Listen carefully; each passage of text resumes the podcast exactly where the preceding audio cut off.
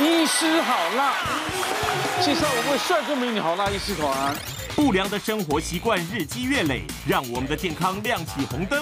今天好辣医师团来告诉大家，有哪些台湾特有的生活习惯病。好辣军团们又有什么不良习惯产生疾病呢？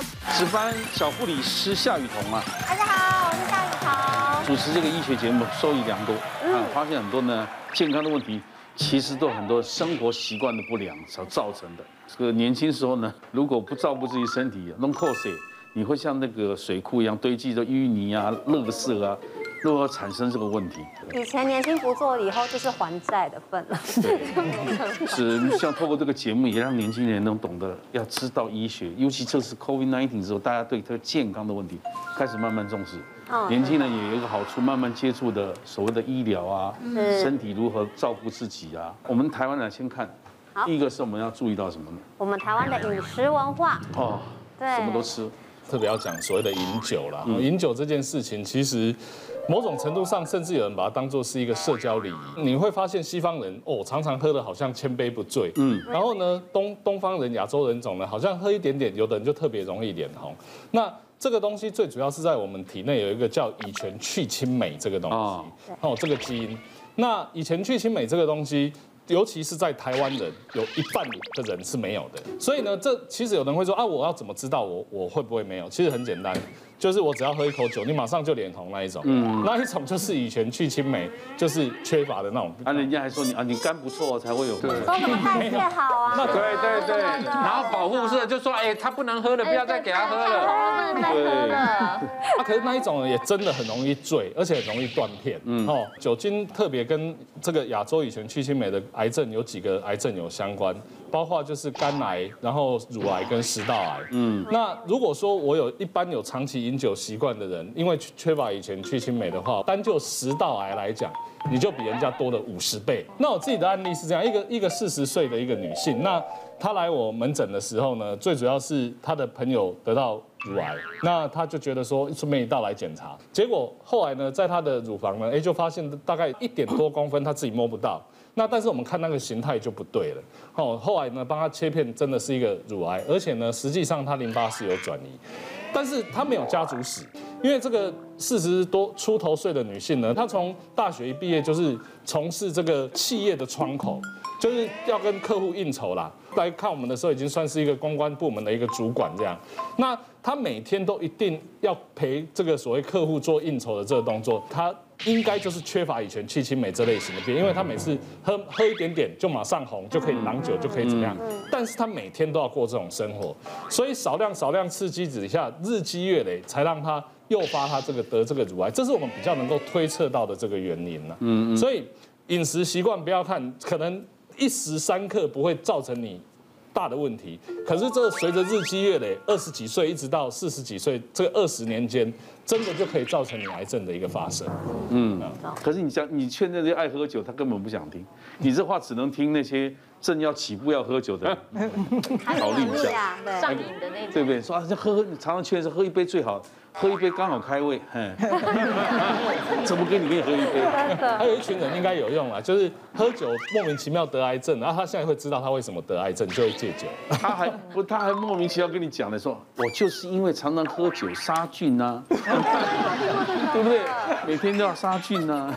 其实大家都知道，糖尿病啊是呃吃出来的病啊，都是大吃大喝啊，所以大家印象之中啊，得糖尿病的应该都是要大胖子才对。嗯嗯。哦，不过这个这个准则是适用于西方人呐。你看那种西方人糖尿病大概有八十趴都是那种高高胖胖的白人哦，他们就能得糖尿病。但是在西方，在东方国家像日本跟台湾啊，就是反过来。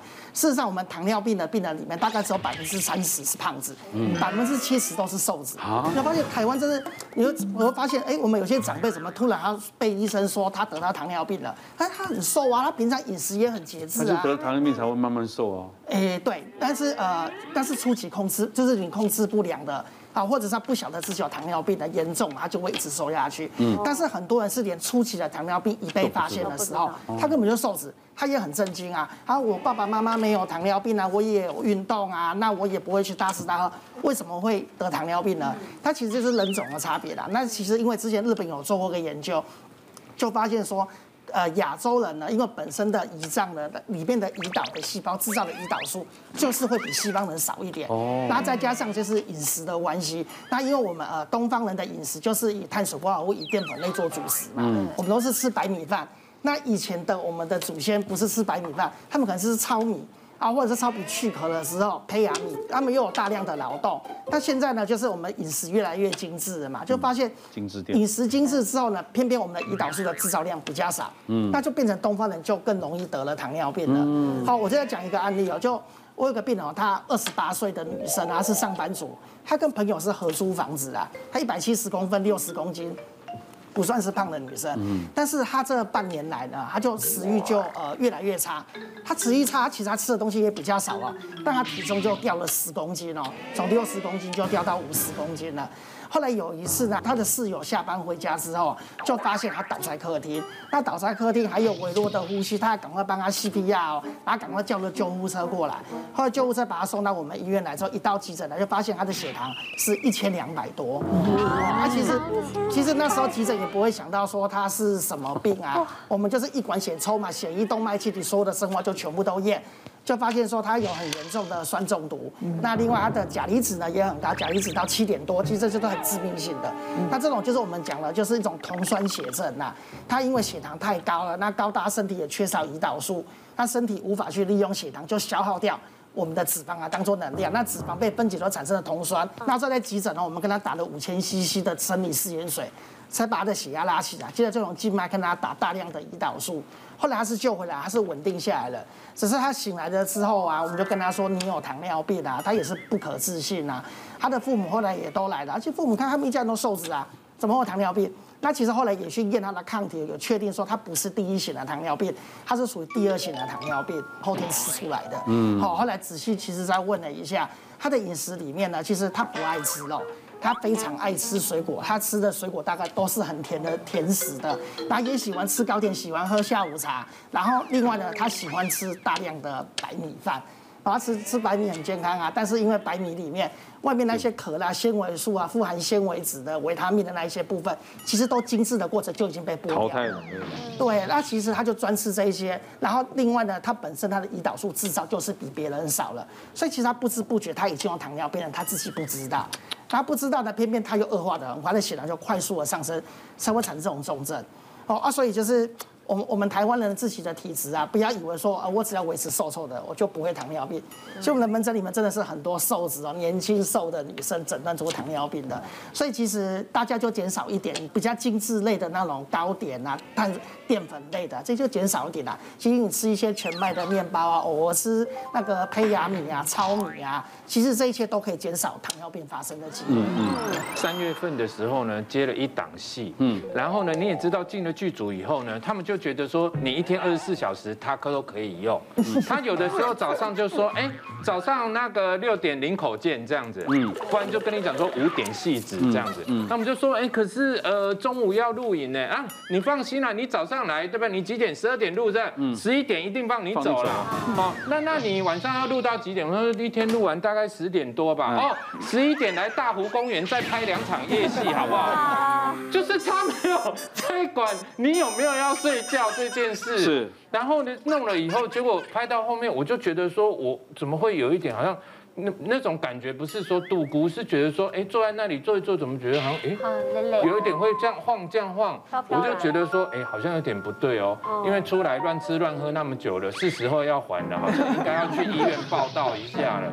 嘿，那结果我一去报道，哎，没想到验血这个验尿以后，就发现说，哎。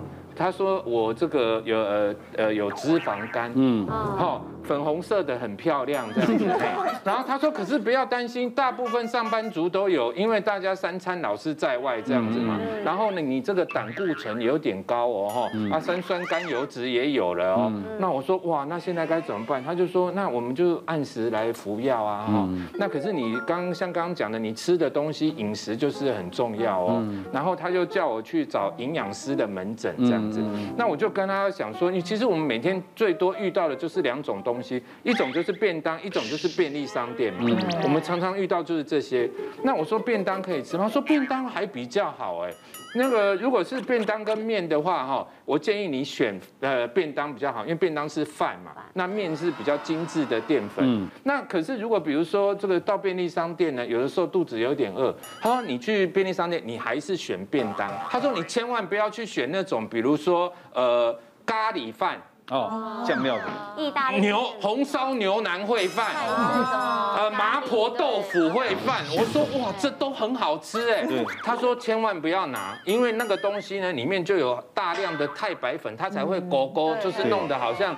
烩饭这样的感觉，看鸡咯，看鸡嘿嘿，然后还有玉米浓汤，千万也不要拿，有浓有浓质的也都不要拿，哎，因为拿了以后，那里面有很多的什么太白粉啊什么的，那它才会那么勾那么浓嘛，嗯，哎，所以他就跟你讲说什么可以吃，什么不能吃。是啊。那后来呢，最近疫情的关系，那这两个月我在家里面，我本来大概就是八十九九十公斤这样子，那因为。因为那个医师说呢，其实呃很多疾病的来源都是肥胖，其实肥胖就等于有一点点在发炎，嗯，所以他建议我减掉体重的百分之五或百分之十，嗯，这样子。那我现在大概有八十一二这样。哦，减肥成功吗？就你刚刚讲的没错，在营养学，因为啊很多人很少在节目中讲，是会影响人家做生意。嗯。你知道那个？你看那哪些不是说油高油炸那边？你一个礼拜吃一次还可以，如果你餐餐这样吃后，你会营养师看了会疯掉。你吃一份肉一定要两份青菜的，尽量吃食物的原始。如果你找营养师，一定是跟也一定跟你讲原型啊。精致饮食的东西，除了跟我们三高有很大的关系之外，最大的关系就是癌症。那我不知道大家知不知道，其实最近十年来第一名的癌症都是我们科的大肠癌。大肠癌，嘿，大概几年前，呃，大家都在炒这个肉松。肉松这个东西到底会不会致癌？那因为那一阵子的这个新闻非常的这个夯哦，大家都在那边吵啊，说啊到底会还是不会？结果我就在门诊就遇到一个大妈，她也是看到这样子的新闻，很紧张的就跑到门诊来跟我说：“肖医师，肖医师，我最近大便啊又有流血，然后这个大便越变越细，怎么办？我是不是得了大肠癌？那你知道吗？最近这个新闻上啊，我看到这个肉松好像会致癌。”我从小就好这一味，我都从小吃到大的，这怎么办？会不会是肉松造成的？我就说好，没关系，那我先帮你做个内诊，好不好？哦哦，萧医生，我自己做过内诊了，我自己呀稍微这样伸手进去摸了一下，我发现里面摸到一个硬硬的东西，耶，这会不会就是那个癌症的部分？就我摸进去发现，哎，真的有个硬块在那个地方。但它这个硬块呢，其实跟我们平常摸到的大肠癌感觉不太一样，因为其实我们大肠癌大概都是从黏膜层这样长出来的癌症，它会往管径里面这样长进去，而且摸起来除了硬之外，它会有一些不规则型的这种感觉。但是它这个摸起来啊，它摸进去就是黏膜层其实还蛮完整的，就是很平滑的这种感觉。那我第一个想法是说，那如果是这样子的情况之下，会不会是外面长进长的肿瘤，然后把它压进这个肠壁内？结果再往内一摸，就嗯。怎么还有第二颗？再往内一摸，就哎，怎么还有第三颗？我就一头雾水。我想说，这到底是怎么回事？阿姨啊，你这个呃，这个这个东西有点奇怪哈。我在里面确实有摸到你说的这个呃这个肿瘤的东西啦，但是它摸起来不太像是我们大肠癌这一部分。他说，那肖医生，你摸到的像什么样子？我就说，我摸到的就是像三颗球这样子，前中后这样，然后摸起来真的蛮硬的。他突然一个很尴尬的叫了一声，我就啊。我说啊，阿姨怎么了？他就说，呃，我前几天放了这个阴道球进去里面，好像忘了拿出来了。然后我就，哎，我还是听不太懂。我说阴道球是什么东西？他说啊，这个小孩子不用知道啦，啊，你自己回去查啦。我就，哦，好。那回归正传来讲啊，其实肉松这个东西到底会不会引起这个大肠癌这个部分的话，其实我们卫福部也有发出公告来。其实任何的癌症，它都不是单一个原因造成的。嗯。那其实大家也都知道，其实多吃烧烤类啊，或者是像油炸类的这些食物，然后你不摄取像刚刚瓜哥讲的，就是食物的原型的这些东西，啊，那你不吃这个蔬菜水果这一类东西，其实它会是会增加这样子的机会。而确实这些精致的食品都会增加我们任何的癌症，所以不单单只是大肠癌。嗯，所以在烧烤的部分，大家一定要记得那个焦边一定不要吃。这个是因为蛋白质加热之后啊，它会产生一些像异环胺的东西。那至于异环胺，它确实是会致癌，就是你增加它的这个摄取量的话，它确实是会造成致癌。可是并不是说你肉类加就是蛋白质加热就一定会产生这种东西，或者是它产生的多寡，还是跟你这个食物的烹煮的方式，或者是加热的时间以及加热的温度这些都有关系。所以还是请民众不要就是哎。听到说，哎，那我就都不吃肉了。其实饮食还是要均衡啦。你刚刚讲就是香肠这些肉松不是不能吃啊？你不可能餐天天吃餐餐吃嘛？那吃很多量，你当然你肠道也就变变变不好。嗯，我要讲一个，就是我们台湾人最常见的习惯，就是吃完饭很喜欢喝一杯茶。嗯，跟大家来来抬杠一下。这样不对吗？以前我们都是这样。对，这个什么东西就叫做适量。但是有的人，我我想问大家，应该很多人就是每天就手上一杯，不管早上咖啡。下午茶，他没有真正喝到开水。其实人体一一一天，我们建议是我们的体重，嗯，大概是乘以三十到四十。假设你六十公斤，嗯，一天至少要摄取一千八百 CC 的水，嗯，是开水。肾脏就像我们的滤水器一样，它会把脏的东西排到我们输尿管在肾脏里，它就会把脏的东西让它结晶。如果你水喝的太少的话，里面的一种结石的成分叫草酸钙，嗯，草酸其实很多东西都有，很多食物都有。常常有人会说，你吃什么甜菜根啊、巧克力啊，都会有这个我们草酸根，但是像青菜、菠菜里面也有。嗯。但是其实大家都忘记了，你不太可能说吃菠菜吃到过量。嗯。只有茶和咖啡是最容易过量，茶和咖啡里面有很大量的草酸根，所以它就很容易结石，变成草酸钙。我就有一个亲身的案例，他是一个五十几岁，嗯，他是一个蓝领阶级，每天都在大太阳底下流汗工作，他就是把。茶包丢进去，喝完了那个矿泉水，再丢一个茶包，他就一直喝茶，因为他觉得比较解渴。不想喝单纯的水，他喝不了。他喝完之后，有一天他就尿尿的时候都像咖啡，就像茶的颜色。他想哇，我喝的水，我喝的茶怎么尿出来了？吓死了，就赶快来泌尿科检查。我们帮他验个尿，是血尿，然后帮他照个 X 光，嗯，发现就像。他两边的肾脏都长满了石头。哎呦，我圈起来那个部分，其实它就是肾脏的位置。肾脏其实就在我们两边的腰侧。那两颗白白的、很大颗的、这么大颗的石头，你用体体外震波，因为结石就有两种方式。体外震波就躺在那里，被那个体外震波机这样哒哒哒哒打个三千下。但是基本上隔山打牛那个打不出来，就算它裂开了，像山洪爆发炎，它会把下面那个才开始痛的开始，才是痛的开始。所以现在我们一般的做法就是在肾脏打个洞。就像打一个珍珠奶茶的吸管从这边插进去，然后把石头这样一颗一颗夹出来，这个叫经皮肾造瘘取石，基本上很痛苦。因为可是它不需要经过尿道，就是会减少很多痛苦。对，但是在这边打个洞，有时候肾脏，你看肾脏其实是人类除了心脏这第二个瞬间最多血血液的器官。嗯嗯嗯。插了一个吸管，喷血，基本上对身体是很大的肾受伤。有时候不小心扎扎到大动脉。肾脏要整颗拿掉，那你这样拿拿得干净吗？所以，所以现在我们比较不希望这样拿，我们现在是用软式的，就是瓜瓜讲从下面直接进去勾，直接进去勾。但是我们用超高能量的镭射把它打成粉末，再加上一个特殊的吸管把它吸出来，就一打一吸。哦，不然你打完之后那些就像你挖穴隧道一样，要把石头移出来嘛。所以我们打完之后要瞬间把它吸出来，这都是高科技，这叫软式输尿管镜镭射的碎石。是，其实这是现在的主流。可是我很少看到这样长得是满满满墙壁都是，这个会拿拿很久的。是自己在台湾，其实你只要饮食控制，稍微控制一下，不要多喝这么多的茶，多喝一点水，然后有血尿的时候赶快去检查，就可以好好的得到治疗。接下来我们来看看。第二影响的是，就是台湾特产的小黑蚊啦。哦，这类电和给洗啊，那后 宜兰呐，呃，新竹啦，这些都有。因为大自然啊，真强壮。对对对对，不是这种地方。而且它也飞得很远。你是你也有遇过，就是一样也是拍戏受到的一个伤害啊。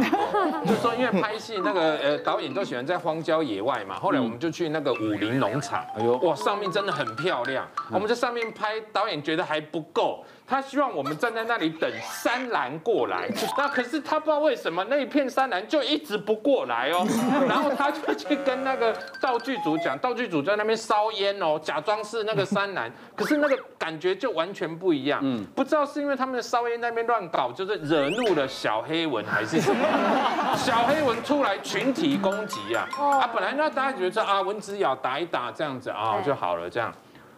剧组今天拍完第二天，有的人大概就是啊蚊子咬这样，啊有的可能最多红豆冰这样，可是我不一样，我被咬到呃呃呃脸上，然后手上都是，这这是刚刚被咬才红豆冰这样。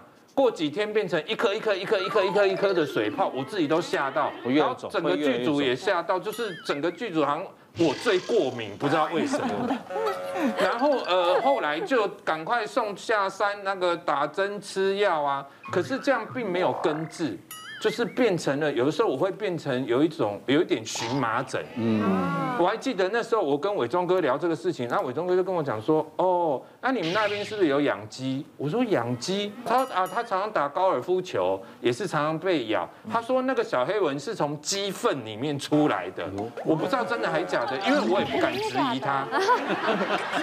可是他说那个从鸡粪出来是最毒的。哎呦，那那我们也不知道。后来我就变得有一点荨。麻疹这样，然后就是如果比如说很热，或者是第前一天很累，然后我第二天早上起来就会变得嘴巴很肿，嗯，只有嘴巴就肿得很性感，这样就变得很肿，很接近的球。对对对对对，然后一样要吃什么类固醇啊，什么打针什么什么才会好这样，然后那半年我只要台北市很有名的皮肤科。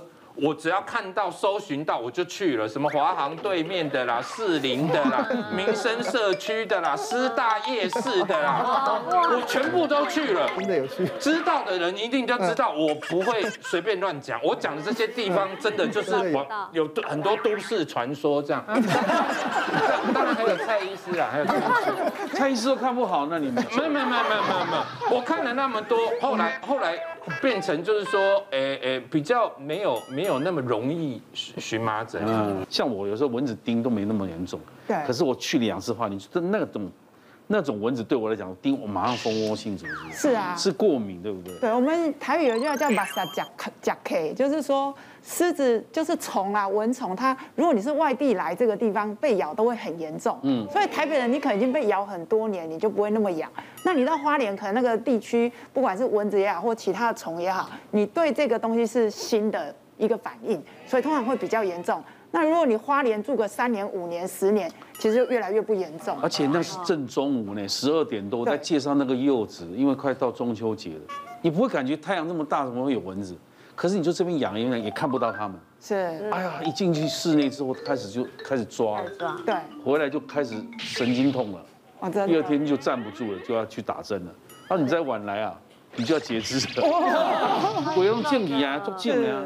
我的小孩非常容易被咬，那出门的话，我都会帮他贴防蚊贴片。那有一次是我送他去保姆家，然后在保姆家楼下有被咬。呃，然后等到晚上我去接他的时候，他的脚就整个肿到快一倍那么大。嗯嗯，哦，对，我肿起来也是这样。对，就蛮可怕的。然后，但因为他很常被咬，所以我当下只是敷药。但第二天他又起水泡，而且没过多久就抓破了，我就马上带他去看医生。然后医生就有开抗组织的药跟擦的，然后大概两三天就好了。然后还有一次是我下班回去，就发现我儿子的手像小叮当一样，五根手指头是合不起来的。对，然后那次我很紧张，因为他被咬的地方鼓起来就算了，看起来还就是呈现一个红到快发紫的状态，然后摸起来是软软的，很像一个小水球。然后就赶快联系说，呃，平常常在看诊的医师，希望可以帮我小孩看一下，因为我很紧张。然后就赶快带他去看。那一次的经验，我就得到医生跟我说，像过敏反应啊，如果它肿起来，它是软的，反而不用那么担心。但如果今天它摸起来是硬硬的，硬的，而且是热的。那你就要马上去看医生。像他那个状况，三岁以下小朋友比较常会，就是很多小朋友他被咬之后，这个世界的蚊虫对他都是新的刺激，所以一肿哇都肿得很大。那像我们门诊真的也还蛮常遇到的，而且旅游史真的很重要。那我之前有遇过一个妈妈，他们全家四个人哈一起去花莲地区游玩，那那时候当然没有疫情嘛，所以他们就很开心。啊但是玩完回来呢，妈妈就要带这个八岁的小男孩来看门诊。那原因就是说，他们去花莲哦，那个海边呢，就是有一个很有名的哈比人的咖啡屋，然后全家就很开心，想说哇，外面天气很好，就坐在外面喝咖啡啊，喝饮料。那想说屋子里面的人真笨哦，不出来享受这样子，他们就喝着喝着觉得哎，好像有点怪怪的，但是呃好像有点痒，但是又没有看到任何蚊虫哦。晚上这个回到饭店哦，就发现他儿子就跟他讲说啊，妈妈，我开始会痒，手哦真的是肿到比弹珠还要大。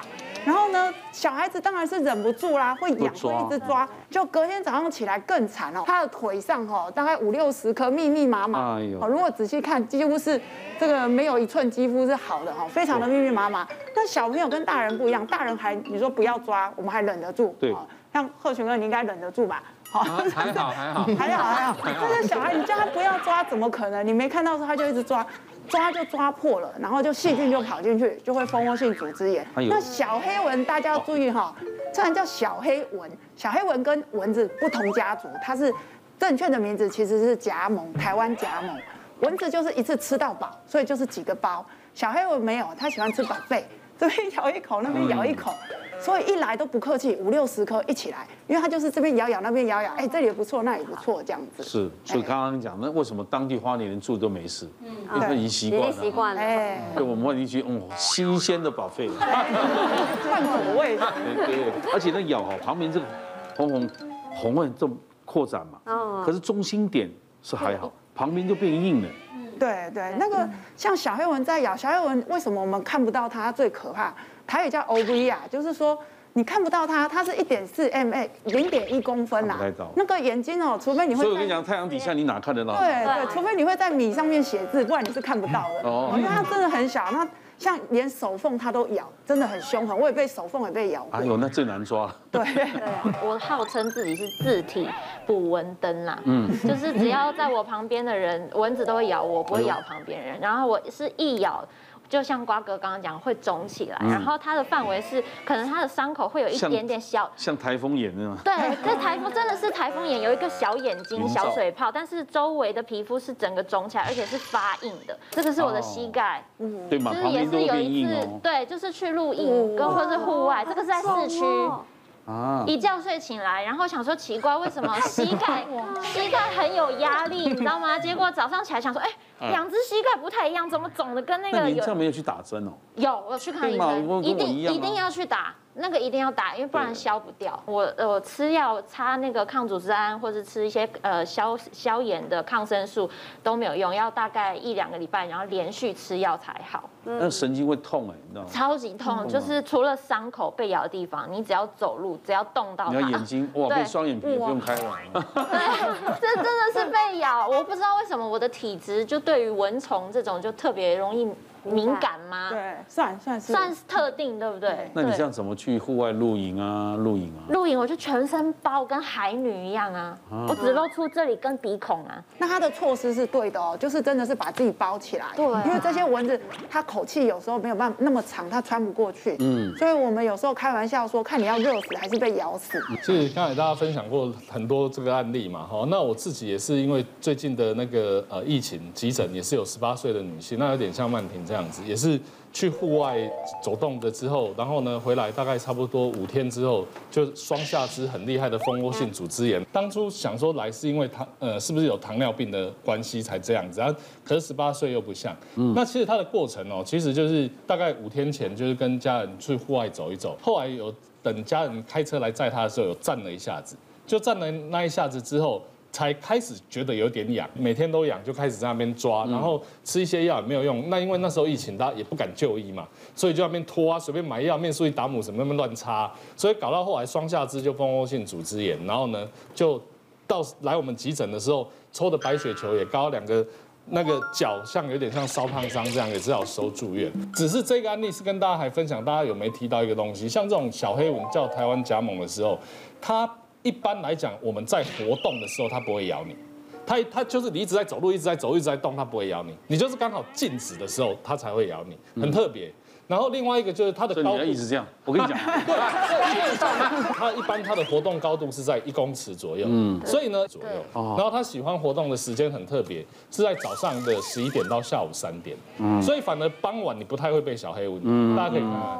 那但是当然最好最好的方法就是在呃包括国外的研究，就是面对这种呃特别的东西，你还是用出出外景之前就喷个防蚊液，其实就没什么事，嗯，然后一旦真的被咬，你当场很痒的时候，你又不能抓的时候。就用冷毛巾敷，或者是冷水冲，这样就可以。我们刚刚说的都是在户外的时候被蚊虫咬到啊，嗯，但事实上有一些虫啊，不只是直接咬你的啦，甚至是被你吃下去。我就碰到一个病人哈，他是五十几岁的一个建筑工人呐，那其实他就是也是呃半年来啊都是食欲不振，然后他的体重也是一直下降，然后太太就发现他不对，就觉得他脸怎么越来越蜡黄了，然后就变成黄色的。好，但是他只是说啊，那是我工作太累了，没关系啦，我可以忍耐啦。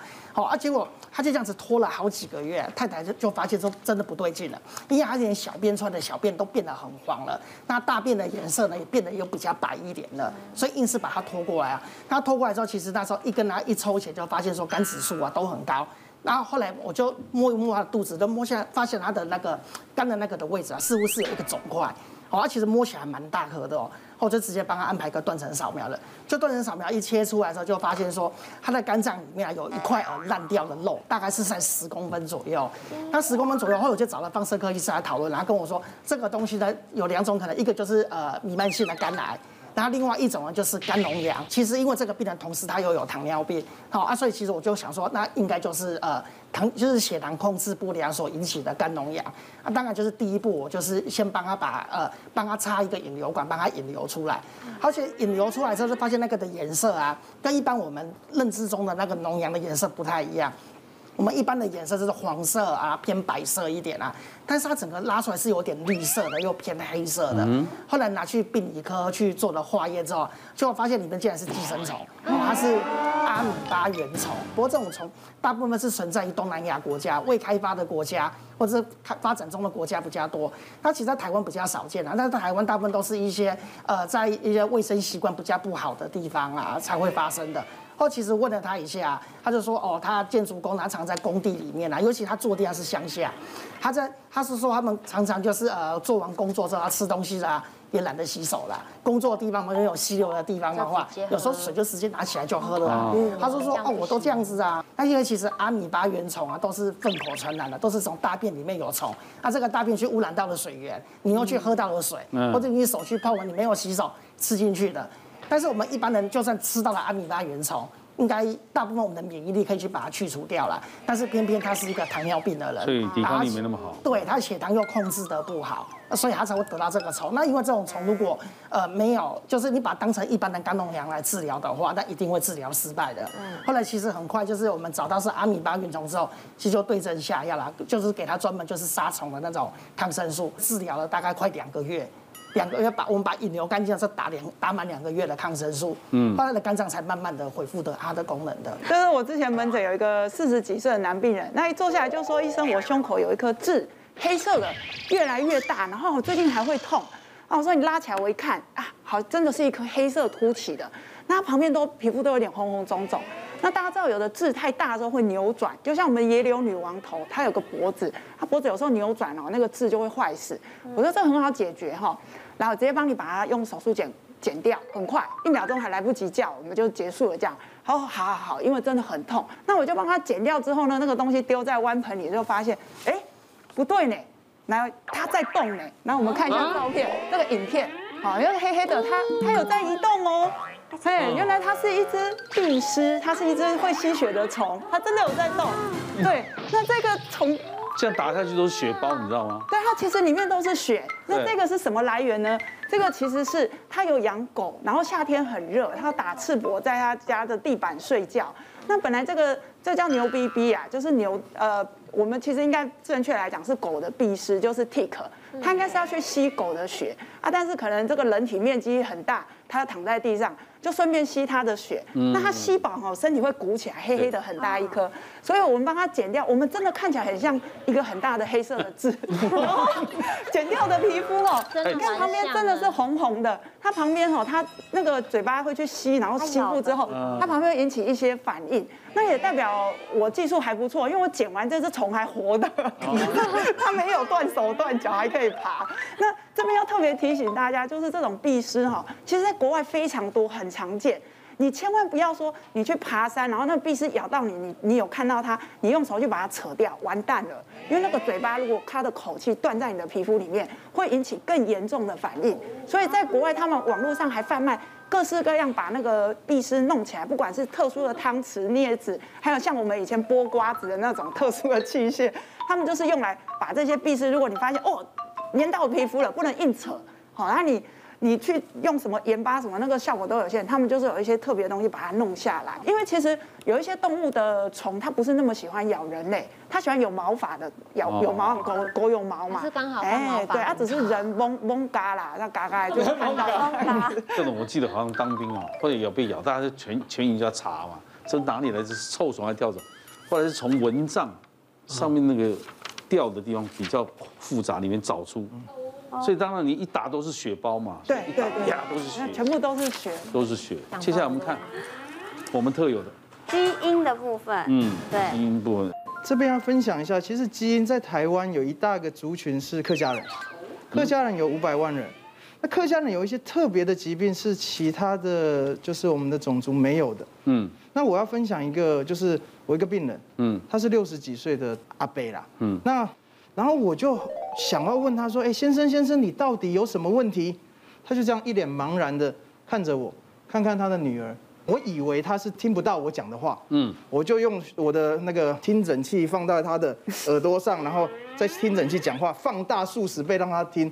他说：“怎么这么大声？要按胎嗓。”我想说他怎么讲讲了一句好像客家话。他不是听不到，是听不懂。听不懂。然后他就隔壁他的女儿就帮腔帮他问他说。医生在问事情都哪里干苦哦，哪里痛啊？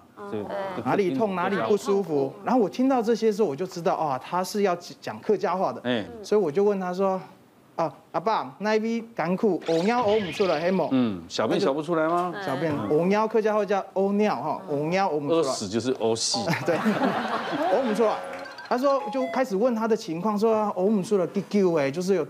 尿尿不出来多久了？我尿呕一般，啊，滚动都败。他说哦，小便小到一半就会自动断掉，然后一次小便要分好多段。哦，安补条硬呕尿，晚上夜尿很多啊，睡眠一定不好嘛。嗯，所以借由这些检查，在我们泌尿科，我们六十几岁的长者，我们就稍微帮他做了一个射护腺的超音波，稍微做一个肛门指诊，发现他是射护腺肥大。塞住了他整个尿管。那你射护线要怎么跟他讲？这是一个国语硬翻的哦，尿腹腺。哦，尿腹腺哦。基本上我会跟他解释这个东西在哪里。尿腹就是在尿管的一度有一只东西。啊，从师傅给 在摸耳朵。不行，这样只有我跟瓜哥听得懂。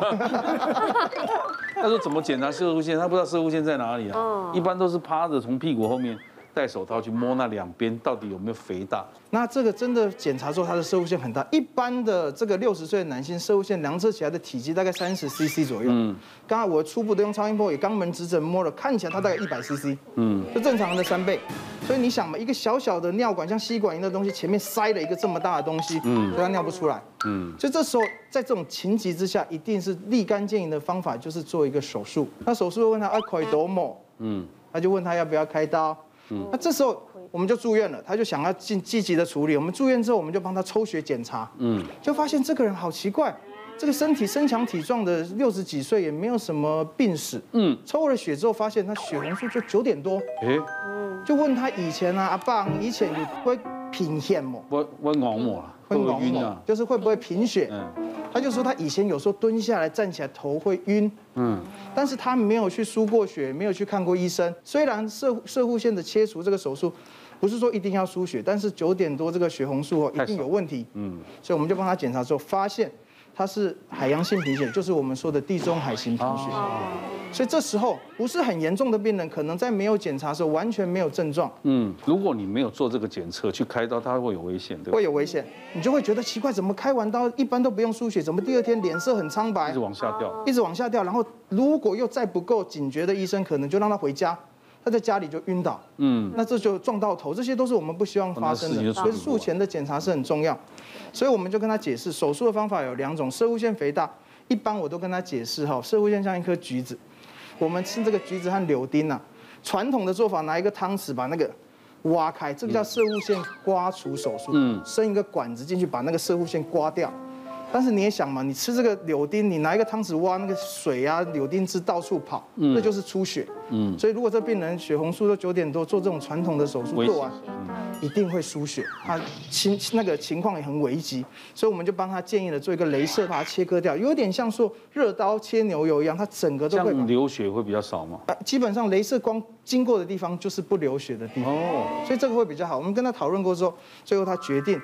开了这个手术，手术也很顺利，就克服了这个啊海洋性贫血造成的手术的风险。你刚才前面那个挖挖的那个是健保给付，有可以健保。健保给付。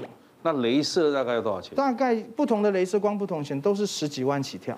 一般传统的刮除可能住院要五天到一个礼拜，那镭射的手术基本上三天。国外是门诊手术，那中间我我我我就有问他说，哎，你讲客家话啊，然后。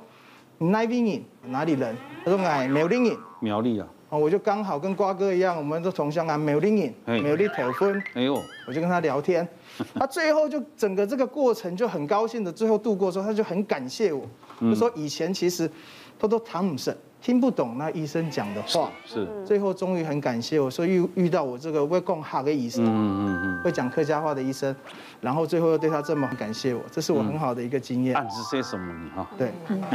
对，小便真的它会影响他睡眠。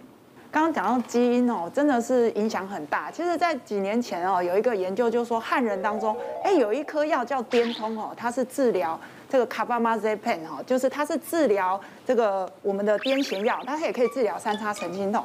那很奇怪，有些人一吃这个癫通这个药。完蛋了，就发生严重的药物疹，史蒂芬强生症候群。哎呦，一吃整个皮肤就烂掉了，就像我们之前说原子弹爆炸一样，整个皮都融掉，眼睛也融掉，嘴巴也像化成血水一样。哎，对，整个就一层皮就融掉，很像恐怖片这样子。他们就研究发现说，这个跟基因有关系，是一个 HLA B 一五零二这个基因有关系。如果你有这个基因，譬如说我有的话，哇，我就比陈医师高了两千五百零四倍的风险。吃滇通这一颗药，我的皮肤就会变成史蒂芬强生症，这么严重。所以后来就想说，哎，那我们是不是干脆要开这颗药之前，先基因检测一下啊？如果你有这个基因，当然就不要去吃这个药了嘛。所以呢，其实我们二零一零年健保它也有给付哦。如果你这辈子都没有吃过颠通这个药，那医生要开这一颗药之前，其实可以用健保给付帮你检测你有没有带这个基因。如果有这个基因，当然你就不要开这个药给他。那他们有研究说啊，这个研这个检测只有三千块的成本，但是十年可以帮政府省下十几亿美金的一个医疗费用。因为如果你史蒂芬强生症候群，其实后续住院真的是很麻烦，然后病人也是非常痛苦，好非常不可回复的很多的皮肤的问题啊，眼睛的问题，嘴巴的问题。嗯，其实我们肾脏科里面啊，最跟遗传基因最有相关性的疾病啊，就是多囊肾啊。那这个多囊肾哦，其实它在台湾里面的话，蛮多人有了，大概每一千个人啊，就有一个人他会具有多囊肾。可是我们自己不会知道啊。对，是呃，只有去检测才会知道。嗯。但是其实这个检测也很贵啦，那所以现在有一些产前检查是可以去检测这一方面的基因的啦。那我我之前就碰到哦，就是有一个病人啊，他呃二十几岁吧。他也是住苗栗的客家人，嗯，哦啊，反正他来的时候，在电视上看到我上次讲的客家话之后，就跑来找我了。他来的目的就是想说，他把他家头带过来检查，因为他跟我说，哦，我赶紧不卡，什么事哪个你八个月没生耶，我有。对，家里有三十几个成员，有八个要洗肾，是八个正在洗肾，正在，他八个正在洗肾，就是我家长辈的医生说，哦，我们家的人的肾脏啊。都长了很多的水泡。其实我一听，我就想说，应该就是多囊肾吧。多囊肾。好，我就跟他说，我马上来做检查。马上来检查，看你的肾脏里面有多少水泡。对，啊，结果超音波一放上去呢，好，他那时候放上去，两颗而已，他还好，右边两颗，然后左边是没有水泡。后来他们把他们家族人都带过来检测啊，那有时对他们来说很像那种开奖一样，你知道吗？就是他们每年都会过来做一次超音波，每年都帮他们这个没办法，就是让你现在没有发生，并不代表以后不发生。对，所以这种基因它可能要常常追踪，对不对？对，其实我们对于就是有家族病史的多囊肾的，啊我们就是每年追踪。对啊，后来他们家人就是八个在洗肾，然后另外其他健康然后带了十几个人过来哦，十几个人过来，其实后来每年检查到现在已经检查了七八年了，这里面呢又再抓到了四个，又再抓到了四个，后来也是就是确定是多囊肾的。你早期发现呢，我们早期治疗，那现在并没有什么基因疗法可以完全去根治它啦。嗯，但我们现在呃，他只要在发病的初期的话，我们把他的呃血压、尿蛋白这些都控制好的话。它发病的速度可以慢一点，嗯，好，那加上我们现在有一些新的新给付型的药，就那个健保有给付药物了，就一个新型的药物呢，它可以让它长大的速度变慢。然后也可以让肾功能恶化的速度变慢，那大概有一半的人到最后会进入末期肾衰竭，会洗肾。嗯，因为这个基因的缺陷会造成身体的很多组织的一些结缔组织的损坏。嗯，所以这些洗肾的人到最后大部分都是呃因为心血管疾病啊、主动脉剥离啊、脑内动脉瘤破掉啊，这样子会死亡的。婚前的咨询啊、婚前的检查，然后那如果说呃就是怀孕的时候如果有相关的家族病史的话，其实产前检查也可以早一些把这些基因给。其实啊，在要结婚之前去做全身彻底的检查，并不是羞辱对方或干嘛。以前以前大家常常会觉得这样嘛，你要进我们家门怎么样？其实没有了，都为大家都好，对不对？听完这么多，我们台上里面要好他嘎话，这年轻人要多学客家话，像碰到长辈不会的，你怎么帮他解释，对不对？对啊。其实多学一点客家话有很多，还有蛮蛮好听的语言。因为我也是客家。好，谢谢大家，谢谢。别忘了订阅我们 YouTube 频道，并按下铃铛收看我们的影片。想要看更多精彩内容吗？可以点选旁边的影片哦。